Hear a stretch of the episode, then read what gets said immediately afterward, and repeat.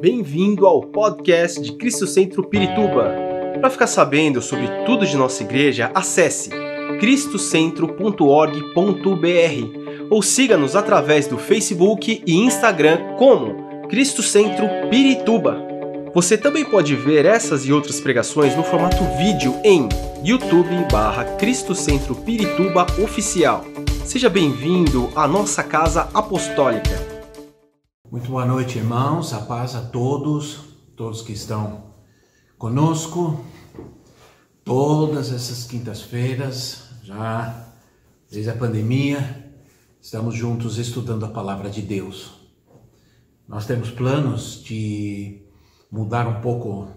É, já faz um tempo já que a gente tem planos de mudar a forma como nós estamos fazendo esses estudos bíblicos mas aí eu decidi primeiro terminar essa parte desse tema é, que se prolongou bastante, muita coisa, muita, muita coisa mesmo. E olha que a gente não aborda tudo, né? A gente vai mais.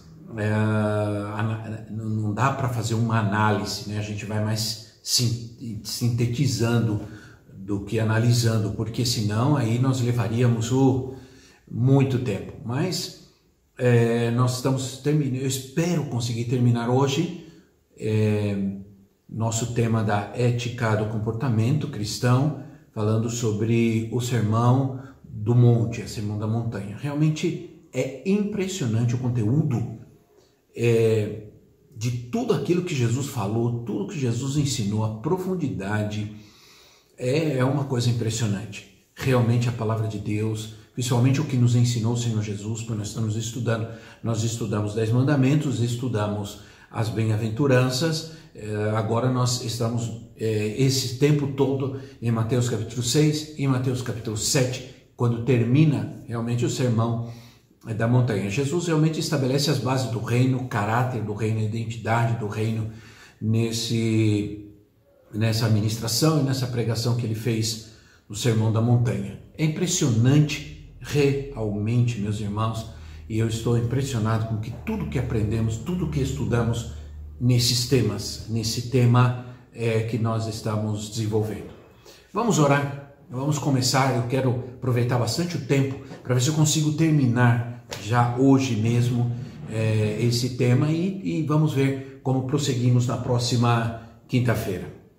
Querido Pai Celestial, te damos graças mais uma vez porque estamos mais uma vez prontos para estudar a tua palavra juntamente com os nossos irmãos, ó Deus, juntamente com aqueles que sempre estão conosco, ó Deus, que são fiéis, acompanhando esses estudos que temos feito durante todas essas quintas-feiras é, desses meses passados. Senhor, mais uma vez eu peço a tua presença, a tua graça, tua iluminação, Senhor, é, a tua capacitação na minha vida para que a gente possa é, continuar estudando com propriedade, com responsabilidade a tua palavra, Pai. Ajuda-nos, Espírito Santo. Sem o Senhor nós não poderíamos chegar até aqui e sem o Senhor nós poder, não podemos de forma nenhuma continuar adiante. Meu Deus, em nome de Jesus, abençoa-nos, capacita-nos, abençoa também meus irmãos que estão em casa, aqueles que estão em outros lugares também ouvindo, vendo eh, eh, esta mensagem, que o Senhor esteja com cada um de nós, iluminando-nos, ajudando-nos ajudando a entender, a aprender e a entender a tua palavra. Senhor, muito obrigado, nós te agradecemos, nós te louvamos, em nome de Jesus oramos. Amém e amém, Senhor. Muito bem, meus irmãos, vamos ver se a gente consegue ir sem ruído, sem cachorro temos uma construção aqui perto e o barulho sempre é grande, mas vamos ver se o Senhor nos ajuda a que a gente consiga é, persistir no estudo da palavra com, com a ajuda do Senhor. Né? Nós vamos realmente preparar um estúdio, um lugar mais silencioso para a gente poder preparar esses estudos. Vamos ler é, Mateus capítulo 7, versículos 7 a 12. Mateus capítulo 7, do 7 a 12. É, nós estudamos a semana passada, é, nós começamos a semana passada o capítulo 7, falamos sobre o julgamento ao próximo. Hoje nós vamos continuar sobre a persistência na oração. Mateus 7, de 7 a 12. É impressionante porque nós tínhamos um certo silêncio até agora. Agora que eu começo, começo a bater aí do lado, né? Impressionante isso. Vamos lá. Diz assim: peçam e lhes será dado. Busquem e encontrarão. Batam e a porta lhes será aberta. Pois todo o que pede recebe, o que busca encontra, e aquele que bate a porta será aberta. Qual de vocês, se seu filho pedir pão, lhe dará uma pedra? Ou se pedir peixe, lhe dará uma cobra? Se vocês, apesar de serem maus, sabem dar boas coisas aos seus filhos, quanto mais o Pai de vocês que está nos céus dará coisas boas aos que lhe pedirem. Assim, em tudo, façam aos outros o que vocês querem que eles lhes façam, pois esta é a lei e os profetas. Muito bem. Jesus mencionou a oração, é, Jesus falou sobre a oração várias vezes no Sermão do Monte. Isso acontece porque o Sermão do Monte não pode ser praticado, não pode ser vivido. Os princípios do Sermão do Monte não podem ser vividos na força natural do homem, mas somente pelo Espírito. Nós precisamos do Espírito Santo para cumprir tudo que o Senhor nos pede no Sermão do Monte. O assunto da oração, ele é muito importante, sumamente importante, justamente porque é pela oração, né, é, que nós recebemos o poder para viver a vida do reino. Somente a oração, a persistência na oração, nos dá o poder e a força sobrenatural para viver a vida no reino. Vamos ver alguns princípios da oração respondida é, no Sermão do Monte. Vamos ver. Em primeiro lugar, nós, vamos, nós aprendemos aqui que você precisa ser específico.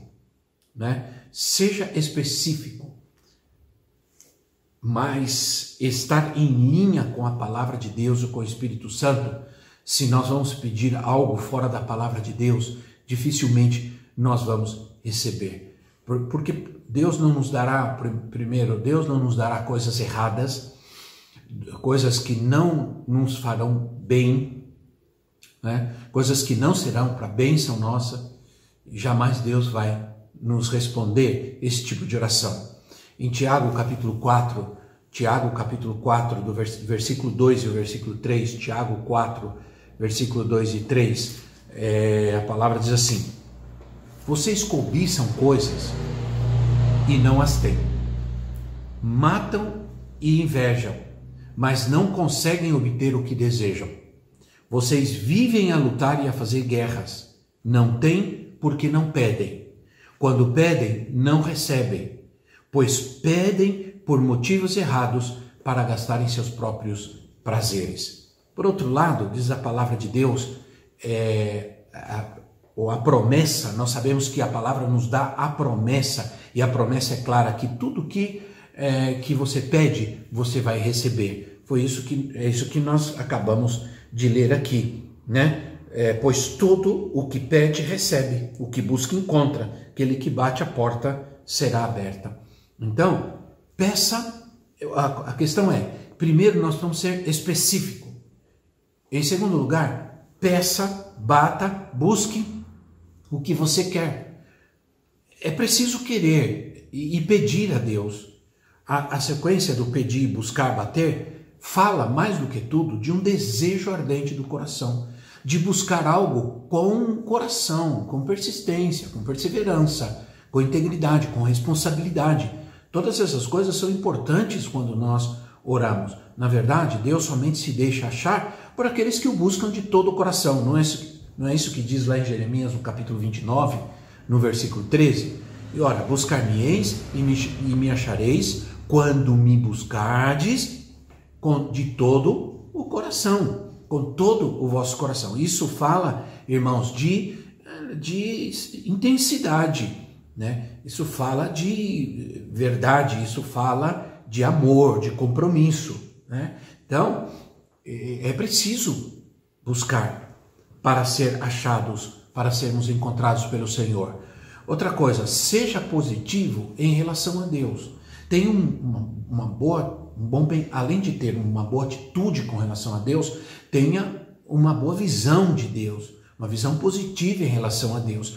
Não duvide de Deus, não duvide que Deus quer dar, que Deus está disposto a dar, que Deus é bom, que Deus quer nos dar boas coisas, né? Que Deus quer dar boas coisas aos seus filhos. Não é isso que diz? Ora, somos maus, se nós que somos maus sabemos dar boas coisas aos nossos filhos, quanto mais o nosso Pai celestial. Se nós que não somos bons como Deus, não somos misericordiosos como Deus nem um pouco, somos capazes de dar boas coisas aos nossos filhos. Imagina nosso querido Pai celestial, nosso Pai bondoso e misericordioso. Tenha uma imagem correta de Deus quando você pede, quando você ora. Veja-o como Pai amoroso, interessado em nossas vidas, interessado em nosso bem e nos dar boas coisas. Outro princípio: retire todo bloqueio que você pode ter com relação à oração. Jesus mencionou vários bloqueios a oração no Sermão no Monte.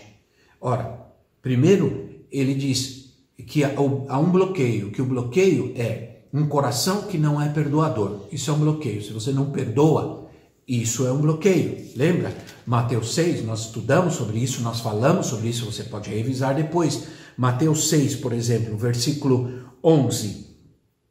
É, né? É, Dá-nos hoje o nosso pão de cada dia, perdoa as nossas dívidas, assim como perdoamos os nossos devedores. Né?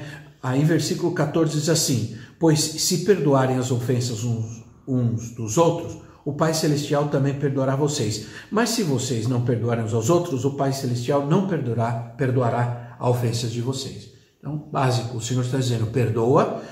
Na oração, na oração do Pai Nosso, nós somos chamados, nós somos é, nós somos é, exortados a perdoar, porque se nós perdoarmos, o Senhor nos perdoará. Se nós queremos receber alguma coisa de Deus na oração, nós temos que perdoar. Não, não, nós não lemos também que nós devemos ir, antes de nós entregarmos a nossa oferta ao altar, nós devemos ir e, e, e, perdoar e pedir perdão e perdoar o nosso irmão, para que ao voltar nossa oferta seja recebida por Deus e as nossas orações sejam respondidas.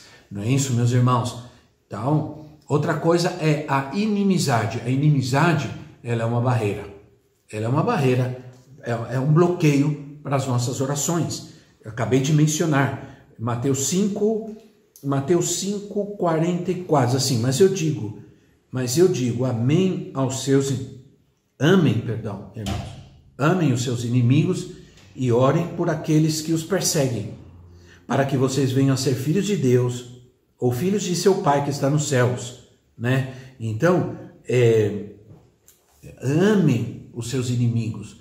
O versículo 24 diz assim, é, 5,24, deixe a sua oferta ali diante do altar e vá primeiro reconciliar-se com seu irmão, depois volte e apresente a sua oferta.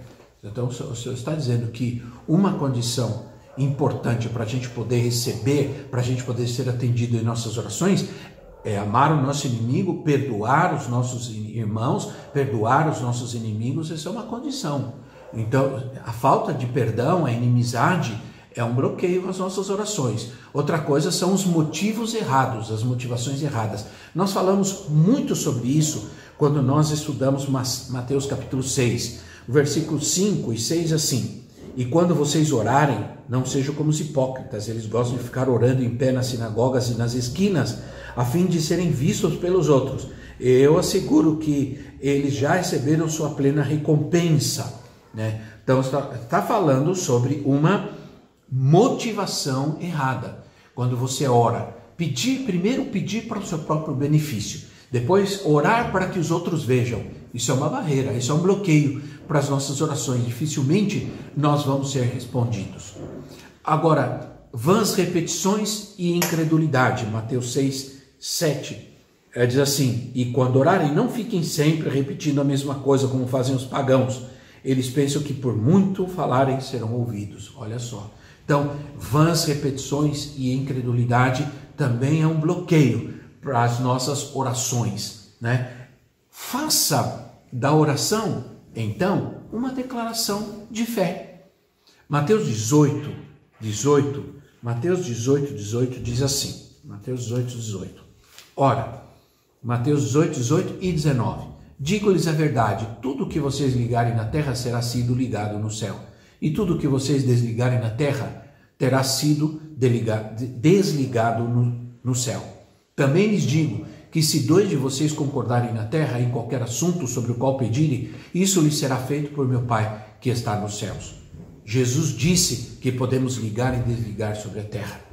Descanse nas promessas de Deus. Confie, tenha fé nas promessas de Deus. Nós já falamos sobre tudo isso nos temas anteriores, sabia disso? Nós falamos sobre tudo isso. É preciso ter fé, descansar nas promessas do Senhor. Isso é importante fazer sempre da nossa oração, mais do que apenas um, é, uma reza, mais do que apenas algo, um, é, um monte de petições. É importante que a gente faça da nossa oração uma declaração de fé em tudo aquilo que a gente ora e pede ao Senhor. E para isso a gente precisa descansar nas promessas, confiar nas promessas do Senhor. A promessa de Jesus foi muito clara: todo aquele que pede, recebe. Aquele que busca, encontra. Aquele que bate, a porta se abrirá. Mas as condições para isso, elas estão aí. As condições estão colocadas, elas estão expostas nos versículos anteriores, porque essa promessa, ela está dentro de um contexto, de um todo um contexto do Sermão da Montanha. A fé, a, boa, a motivação correta, a confiança nas promessas do Senhor, tudo isso é que nos garante receber o que nós pedimos. Então, quando nós chegamos ao Senhor desta maneira, quando nós pedimos, recebemos, quando nós buscamos, nós encontramos, e quando nós batemos, a porta se abrirá. Entendem isso, irmãos? Isso é muito importante. Esse é muito claro. Outro ponto: não desista. Ore sem esmurecer. Ore sem fraquejar, sem desistir. Lembra, várias parábolas de Jesus que nós estudamos, se você quer ver, vá depois, você procura. Aliás, aproveito, você você está tá vendo aqui esse estudo, você vai dar um like, você vai você vai dar um positivo, você vai é, também vai poder compartilhar esse vídeo a outros para que outros também recebam essa palavra. Mas se você não, não estudou, se você não estudou comigo as parábolas de Jesus, nós temos esses vídeos em nosso canal de, da Igreja Cristo Centro, é, no, no canal no YouTube Cristo Centro Oficial. Você vai lá, nós temos os vídeos das parábolas de Jesus. Nas parábolas de Jesus, nós estudamos, falamos muito sobre isso, sobre orar sem, sobre não desistir, orar sempre, sem esmorecer. E em Lucas capítulo 11, do versículo 5 a 8, nós temos uma dessas parábolas, Lucas 11, de 5 a 8. Como já estudamos isso, eu vou mencionar rapidamente, porque eu disse a vocês que eu tenho o interesse de terminar hoje esse capítulo 7 de Mateus. E não é fácil, porque tem muita coisa. Não parece, mas tem muita coisa. Aí diz assim: Então lhes disse: Suponham que um de vocês tenha um amigo e que recorra a ele à meia-noite e diga: Amigo, empresta-me três pães, porque um amigo meu chegou de viagem e não tenho nada para lhe oferecer. E o que estiver dentro, responda: Não me incomode, a porta está fechada, os meus filhos estão deitados comigo, não posso me levantar e dar o que me pede. Eu lhes digo: embora ele não se levante para dar-lhe o pão por ser seu amigo, por causa da importunação se levantará e lhe dará tudo o que precisar. Eu ensinei sobre, só sobre esta parábola nos estudos passados. Você pode dar uma olhada nos vídeos lá. Esse texto nos fala sobre perseverança, sobre persistência. Embora a palavra, a, a gente encontra a palavra importunação, não, não fala exatamente sobre importunação, sobre importunar ao Senhor. Porque o Senhor não pode ser importunado por nós de forma nenhuma, mas fala sobre confiar no Senhor, porque é, persistir, perseverar, é, persistir e perseverar na oração, como que, como que se fosse uma importunação, está baseado em duas coisas. Primeiro, na promessa do Senhor e na confiança que o Senhor vai responder, na confiança, na certeza de que, que nós temos que ele vai responder, é porque nós, é que, é que nós podemos orar e, e perseverar e persistir. Porque se não for assim, não teria razão de sê-lo. Né? Então, é, exatamente tudo isso é tão importante, né, irmãos? Eu falo rápido sobre isso porque nós já falamos sobre isso em vídeos anteriores, mas como estamos seguindo a sequência do Sermão da Montanha para terminar, eu estou falando. Agora, há algumas distorções sobre a oração. Né? Algumas, alguns pensamentos errados, equivocados, são verdadeiras distorções sobre a oração. Né? E usando o Sermão do Monte, nós vamos ver é, algumas é, que tem tanta orientação sobre a oração, nós vamos ver que algumas pessoas elas conseguem enxergar o contrário do que é, do que a gente está orando e, ela, e, do que a gente está lendo, estudando e chega a ser até um, uma como que um, um desestímulo a orar, né? A oração. Os argumentos mais comuns são a oração ela é descabida, ela é desnecessária. Ora, por quê? É, eles dizem que se o Pai sabe de todas as nossas necessidades antes que a gente peça, então para que a gente vai orar? Para que, que nós vamos orar se ele já sabe, se ele já conhece todas as nossas necessidades? É verdade que ele conhece todas as nossas necessidades, inclusive, preciso dizer isso, isso é verdade, mas não é toda a verdade.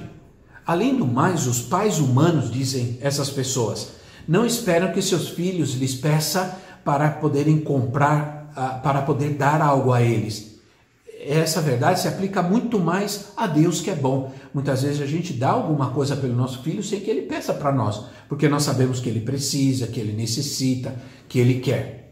Isso é uma verdade. Tudo isso é verdade, mas não é toda a verdade. E a gente precisa entender e conhecer toda a verdade. A resposta a essa questão é que Deus espera, Deus deseja que a gente peça.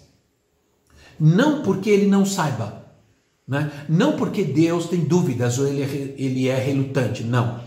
Ele está sempre pronto a dar, mas ele quer saber se nós estamos prontos para receber. Essa é a questão. Ele está sempre disposto a nos dar, mas nós estamos prontos para receber o que ele nos quer dar? Ora, ele está pronto a dar, mas, mas ele espera que a gente reconheça a nossa necessidade. Ele quer ver que a gente tenha humildade suficiente a recorrer a Ele, para buscá-lo, né? Que mostremos que eles, que, que a gente mostre que, que a gente sabe que Ele é o nosso provedor. A gente precisa mostrar isso ao Senhor. A gente precisa ter essa atitude Buscar-me buscar, buscar eis e me achareis quando vocês me buscarem de todo o coração. Deus espera isso de nós. Ah, Deus espera essa atitude humilde nossa de poder ir orar e clamar e poder expor a Ele nossas necessidades. Isso alegra o coração de Deus. Isso alegra o coração do Senhor de tal maneira poder depender dele, poder ele quer saber que nós reconhecemos que ele é o nosso provedor e ele quer satisfazer os desejos do nosso coração quando nós nos, nós compreendemos e nos deleitamos nessa verdade e, e mostrar que nós sabemos que o seu caráter é amoroso e doador. Isso é maravilhoso, meus irmãos, isso é glorioso demais, né? Outros dizem que a oração é inútil. Jesus disse ao Pai Celeste que abençoa os maus e os bons e faz chover sobre, os, sobre ambos, sobre os justos e os injustos. Ora, se os ímpios possuem coisas de Deus sem precisar orar, para que, que a gente vai orar? Para que vamos orar? Não é? Olha só que, argumentas, que, argumenta, que argumentações terríveis contra a oração. A resposta aqui é que existe uma diferença, presta atenção, e eu presta atenção nisso, que existe uma diferença entre as dádivas de Deus como Criador e as suas dádivas como Pai. Olha só, existem diferenças nas dádivas de Deus como Criador, e aí é onde ele faz chover sobre justos e injustos, né? E as dádivas de Deus como Pai, como Senhor. É verdade que ele dá certas coisas, quer oremos ou não. Sim, nos dá. Graças a Deus por isso. Essas são as dádivas do nosso Deus Criador. Creiamos ou não, ele, ele faz nascer o sol sobre nós, a chuva, o ar, a capacidade de termos filhos, de trabalhar, tudo isso são coisas que Deus nos dá como Criador. Né? Mas os dons da redenção, aquilo que nós recebemos eh, da redenção de Deus, aquilo que vem por Ele ser nosso Senhor, nosso Pai Celestial, as bênçãos espirituais resultantes da salvação dependem de invocarmos ao Senhor, depende de nós crermos nele. Que coisa maravilhosa, que coisa gloriosa.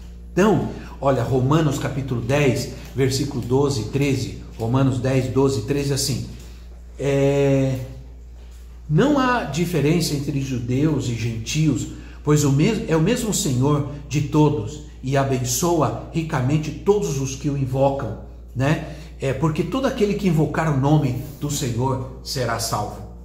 Olha, irmãos, é, todos esses, esses argumentos são tão maravilhosos. Por exemplo, é, há, há, infelizmente outros que dizem assim: é, mas a oração não funciona. Porque existem pessoas que pediram, pediram, talvez pedem e não recebem. Muitos, muitas pessoas clamaram e pareceu que Deus não as ouviu. Precisamos entender que as promessas de Jesus no Sermão do Monte, todas as promessas do Senhor, inclusive a respeito da oração, elas não são, elas não são incondicionais, nunca. Elas são condicionais, sim, elas têm condições. Já coloquei várias condições aqui da oração que é, é preciso é, ter para poder receber do Senhor, né? Coloquei várias. Se não nos dispormos a cumprir as condições de Deus, nós não podemos esperar resultados nas nossas orações. Quem espera resultado da oração sem poder fazer a sua parte? Quem espera ter resultado da oração sem poder cumprir o que Deus nos pede para que podemos alcançar os resultados, eh, possamos, perdão, alcançar os resultados da oração? Não é verdade, irmãos? Tudo isso são coisas importantes que nós já vimos, que nós já aprendemos. Agora quero seguir Vamos falar sobre os dois caminhos.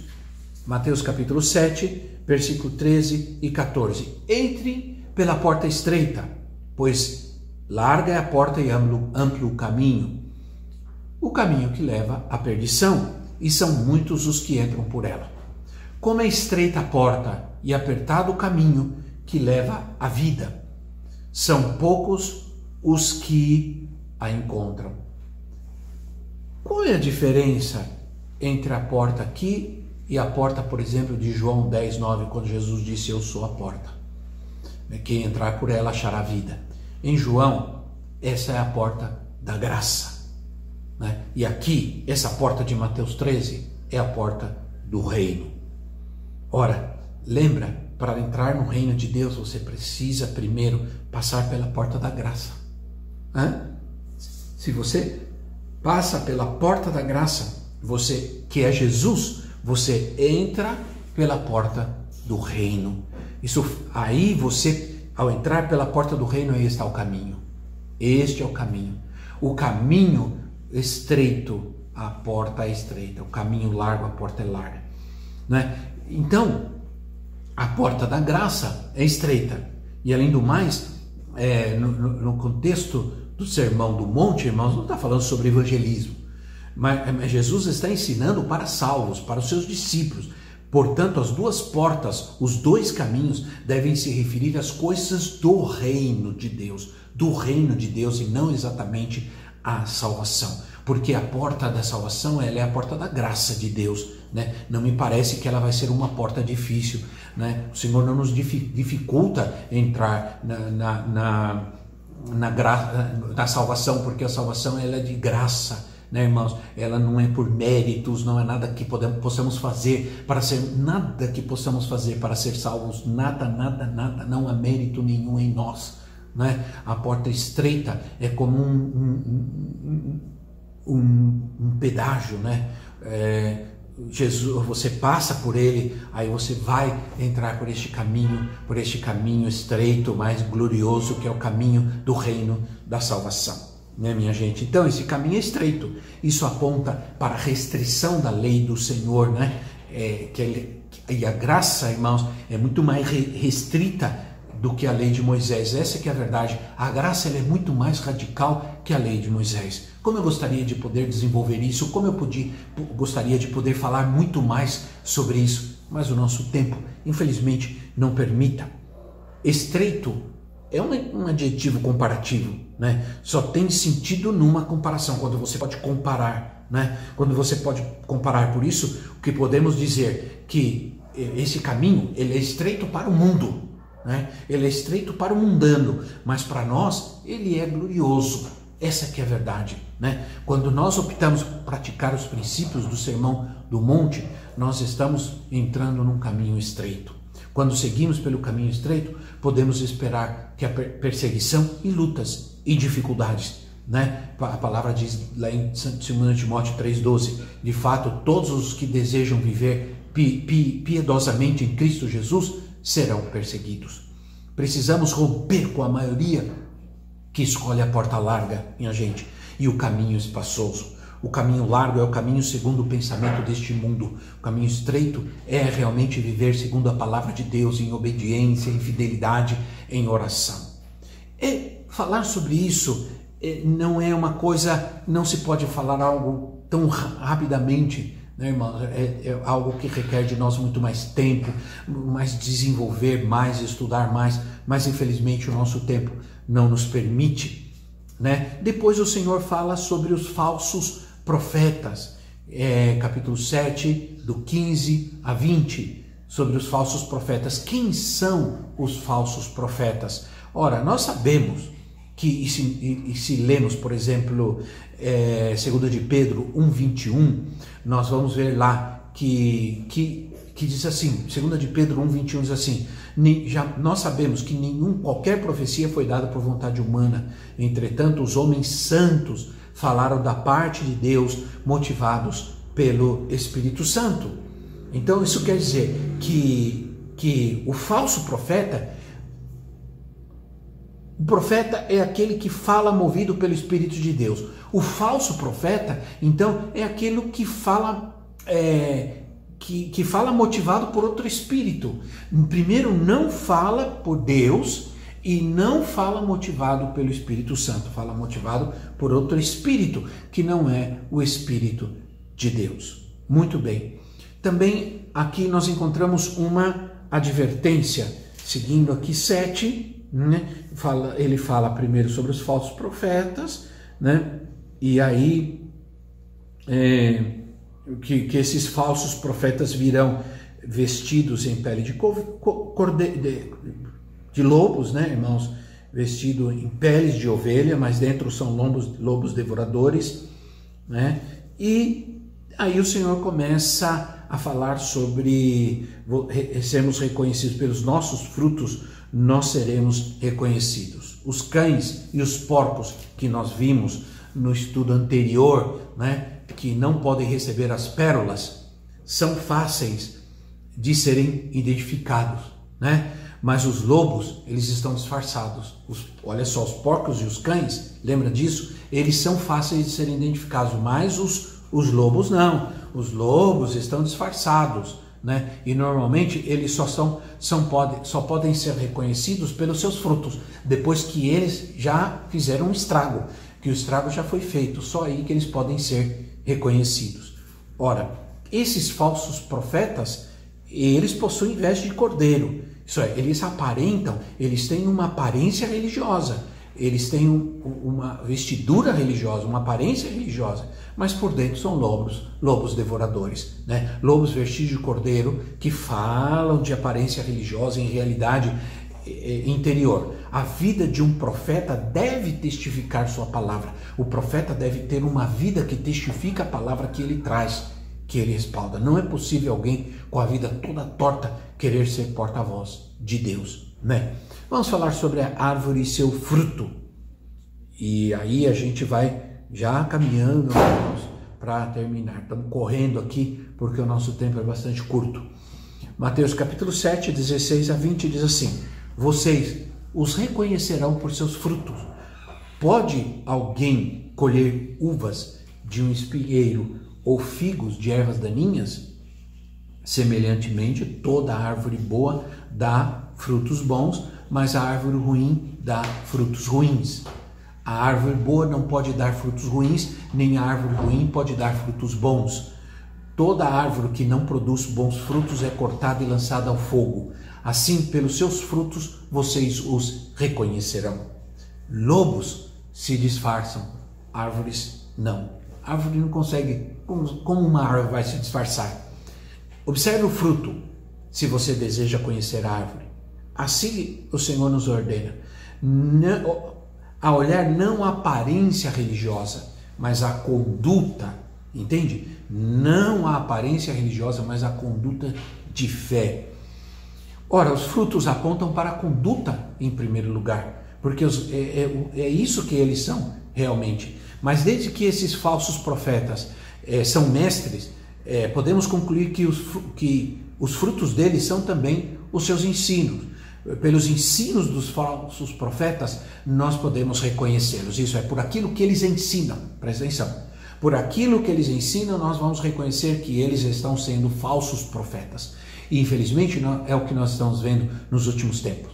Que há um orgulho, uma coisa, uma ideia de poder ser inéditos, chegar ao ponto de querer estar por cima da palavra que é perfeita, que não tem erros, que é infalível. Eles chegam a questionar a infalibilidade da palavra de Deus.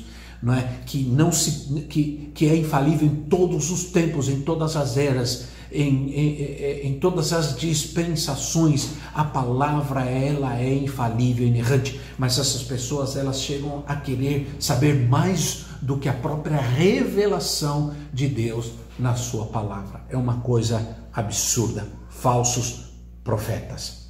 Então, minha gente, observando o contexto dos dois caminhos, das duas portas, né? Nós podemos dizer que o falso profeta é aquele que torna o caminho estreito em algo largo e torna a porta estreita em algo amplo e espaçoso. Essas mensagens, elas estão vindo supostamente para facilitar, porque de repente essas pessoas creem que o evangelho está muito pesado, que o evangelho está muito difícil, que a gente está dificultando para as pessoas quererem Jesus, que a gente está dificultando para as pessoas receberem a Jesus, que a gente está dificultando para as pessoas serem cristãos, mas a verdade é que a gente não pode mudar o que está escrito na palavra de Deus, nem, nem muito menos as exigências da palavra de Deus. Então, vamos ao próximo, aos próximos versículos, versículo 21 ao 23, versículo 21 e 23 de Mateus 7, que diz assim: Nem todo aquele que me diz Senhor, Senhor entrará no reino dos céus,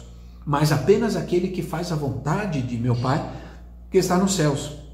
Muitos me dirão naquele dia: Senhor, Senhor, não profetizamos nós em teu nome, em teu nome não expulsamos demônios e não realizamos muitos milagres. Então eu lhes direi claramente: nunca os conheci. Afastem-se de mim, vocês que praticam o mal. A primeira condição para entrar no reino de Deus é ser salvo, nós já vimos isso. Né? Passa, você passa primeiro pela porta da graça para depois entrar pela porta do reino. Ora, Romanos 10, 9 diz que a salvação é por invocar o nome do Senhor. Nós lemos isso lá: aquele que invocar o nome do Senhor será salvo. Se com a tua boca, 9, 10 a 13, diz assim, Romanos 10, 9, 10 e o 13. Se com a tua boca confessares Jesus como Senhor, e em teu coração creres que Deus o ressuscitou dentre os mortos, será salvo, porque com o coração se crê para a justiça e com a boca se confessa, e com a boca se confessa a respeito da salvação, porque todo aquele que invocar o nome do Senhor será salvo. Ora, todavia, não basta ser salvo para entrar no reino, a gente precisa também fazer a vontade de Deus, cumprir a vontade de Deus, fazer a vontade de Deus. Invocar o Senhor é para salvação, mas fazer a vontade de Deus é para recompensa. Por isso, não significa que o Senhor não conhece. Não está dizendo, não, na verdade, não está dizendo que Ele não nos conhece, né? É, ele, ele conhece todas as coisas, ele é onisciente, ele sabe todas as coisas, mas há um tipo de pessoa que o Senhor conhece, aqueles que o amam. Há um tipo de pessoa que ela é conhecida pelo Senhor, que ela está diante dele, que ela agrada ao Senhor, que é aquele que, que o busca, que o ama, que o obedece. É disso que se está falando. Essa é a grande diferença. Não é só o Senhor reconhece todos, mas aquele que o Senhor reconhece de verdade no sentido de, é, de, de aceitá-lo, né, de aprová-lo, é aquele que o ama, é aquele que obedece, é aquele que faz a sua vontade. É? Então, talvez a expressão não vos conheço seria melhor, ou talvez, ou não, não, não melhor, mas talvez mais bem traduzida por eu nunca reconheci ou aprovei vocês. Essa é a questão, a questão de aprovação. É nesse sentido, né? Eu não reconheço tal coisa. Isso é isso para mim, isso para mim não é legítimo. Eu não aprovo. É nesse sentido, entende? O Senhor diz que rejeita porque pratica a iniquidade. Ora, amava, quer dizer, perdão, é, orar, a gente que orava pregava, até expulsava demônio, mas ao mesmo tempo pecavam, ao mesmo tempo praticavam a iniquidade. Entende? Ora, é, é, nós, assim, nós podemos entender que a iniquidade é não fazer a vontade do Pai, né? mencionada anteriormente. A iniquidade fala de um comportamento constante, permanecer no erro, no pecado. Né? É... Ora, o pecado é algo que você comete, né? um erro. A, a iniquidade é uma conduta, é uma prática. Essa que é a verdade. Quer dizer, essas pessoas, elas oravam, pregavam, é, até expulsavam demônios, mas elas tinham uma conduta, um hábito de pecar constantemente. Esse é o grande problema, minha gente. Ora, a palavra iniquidade significa não agir de acordo com as regras, perdão. Como o atleta que sai da raia, né? Ele, ele pode até continuar correndo, mas ele será, será uma corrida iníqua, uma corrida ilegal. Essa é a questão. Ou o soldado que desrespeita as normas do exército, ele luta, mas ele o faz de forma ilegal, de forma iníqua. O homem mencionado aqui deve ser crente, o que está dizendo aqui, o que nós estamos lendo aqui, né? Aquele que diz nem todo que diz Senhor, Senhor. O sermão do monte foi proferido aos crentes, aos discípulos. O sermão nunca ensina como ser salvo, já que os ouvintes eram salvos. Né? Não trata da fé também, mas trata de conduta, tá, trata de obras, trata de ética, né? Porque ninguém é salvo pelas obras. Então, irmãos, seguimos. É, quero, quero terminar falando sobre o prudente e o insensato. Mateus 7, 24 a 29. Mateus 7, 24 a 29, que diz assim: é, Portanto, quem ouve estas minhas palavras e as pratica, é como um homem prudente que construiu a sua casa sobre a rocha. Caiu a chuva, transbordaram os rios, sopraram os ventos e deram contra aquela casa, e ela não caiu, porque tinha seus alicerces na rocha. Mas quem ouve essas minhas palavras e não as pratica é como um insensato que construiu a sua casa sobre areia. Caiu a chuva, transbordaram os rios, sopraram os ventos e deram contra aquela casa, e ela caiu. E foi grande a sua queda quando Jesus acabou de dizer essas coisas, as multidões estavam maravilhadas com seu ensino, porque ele as ensinava como quem tem autoridade e não como os mestres da lei. No caso anterior, Jesus mostrou o contraste entre dizer e o fazer. Dizem, nem todos aqueles que dizem, Senhor, Senhor, mas é aqueles que fazem, que fazem a vontade de Deus. O contraste agora é ouvir e o fazer. A ilustração é de dois construtores. Eles estão edificando as suas casas. Um o faz sobre a rocha, o outro faz sobre a areia. Aqui a questão é o alicerce. Eles estão edificando, eles estão colocando o alicerce. Embora o Senhor Jesus seja a rocha sobre a qual nós firmamos todas as coisas, nessa ilustração aqui a rocha também pode ser considerada a palavra, porque ele está dizendo todo aquele que ouve essas minhas palavras é como aquele que constrói sobre a rocha. Então, é fazer a vontade de Deus, é obedecer. Portanto, o problema aqui, irmãos, é, não é só uma questão de ouvir, mas ouvir e praticar. Né? Lá, é, o que nós vimos antes era dizer e fazer, aqui é ouvir e fazer, ouvir e praticar. Então, a areia aqui, ela aponta para uma vida cheia de ouvir, uma vida sempre de ouvir, sempre ouvir, mas sem uma prática consistente. Isso é, ouvir, ouvir, ouvir, mas praticar muito pouco ou nunca praticar. Que é isso que acontece, infelizmente, com muita gente. Pensa bem, quantas vezes já ouviu, ouviu, ouviu, ouviu a mensagem do Senhor, a palavra de Deus na igreja, mas que realmente você tem praticado, que porcentagem você tem praticado de tudo aquilo que você tem ouvido. A areia também aponta para os conceitos humanos e para os métodos naturais que são volúveis, que são instáveis. Enquanto estão construindo, um, um, um observador não pode diferenciar as duas casas, porque a diferença, irmãos, é, às vezes E nesse caso era apenas o alicerce. Talvez esses dois construíram duas casas exatamente iguais, exatamente iguais, mas uma caiu e a outra permaneceu firme. Por quê? Porque o fundamento, o alicerce é que era diferente. Qual tem sido o alicerce da nossa vida? Qual tem sido o alicerce das nossas decisões? Qual tem sido os alicerces dos nossos, o alicerce, perdão, dos nossos comportamentos, da nossa conduta? Hum? Jesus não estava comparando aqui crente com descrente, não. As duas casas, os dois eram construtores, os dois construíram, mas a diferença é era o, o fundamento. É. Ora, ambos os edificador, edificadores edificadores ouvem a palavra de Deus, mas apenas o prudente pratica, somente aquele que é prudente. Os dois construtores são crentes, vão à igreja, ouvem pregações, cantam, adoram, compram literatura cristã, leem, não há como distingui-los apenas pela aparência. Apenas uma tempestade, uma inundação, uma, uma forte ventania vai revelar a verdade. Né?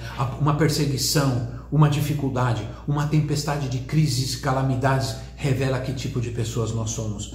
Pois o crente vencedor não se distingue facilmente do derrotado apenas na hora das provações. Quando nós vamos distinguir alguém que é fiel, alguém que é vencedor, alguém que é na hora das perseguições, na hora das lutas, da dificuldade, nós vamos perceber quem permanece, quem persevera e daquele que na hora da dificuldade, da luta, das dificuldades, das injustiças, vira as costas e vai embora. Né? Abandona a obra, abandona o Senhor, abandona a igreja, abandona tudo, abandona a família e etc.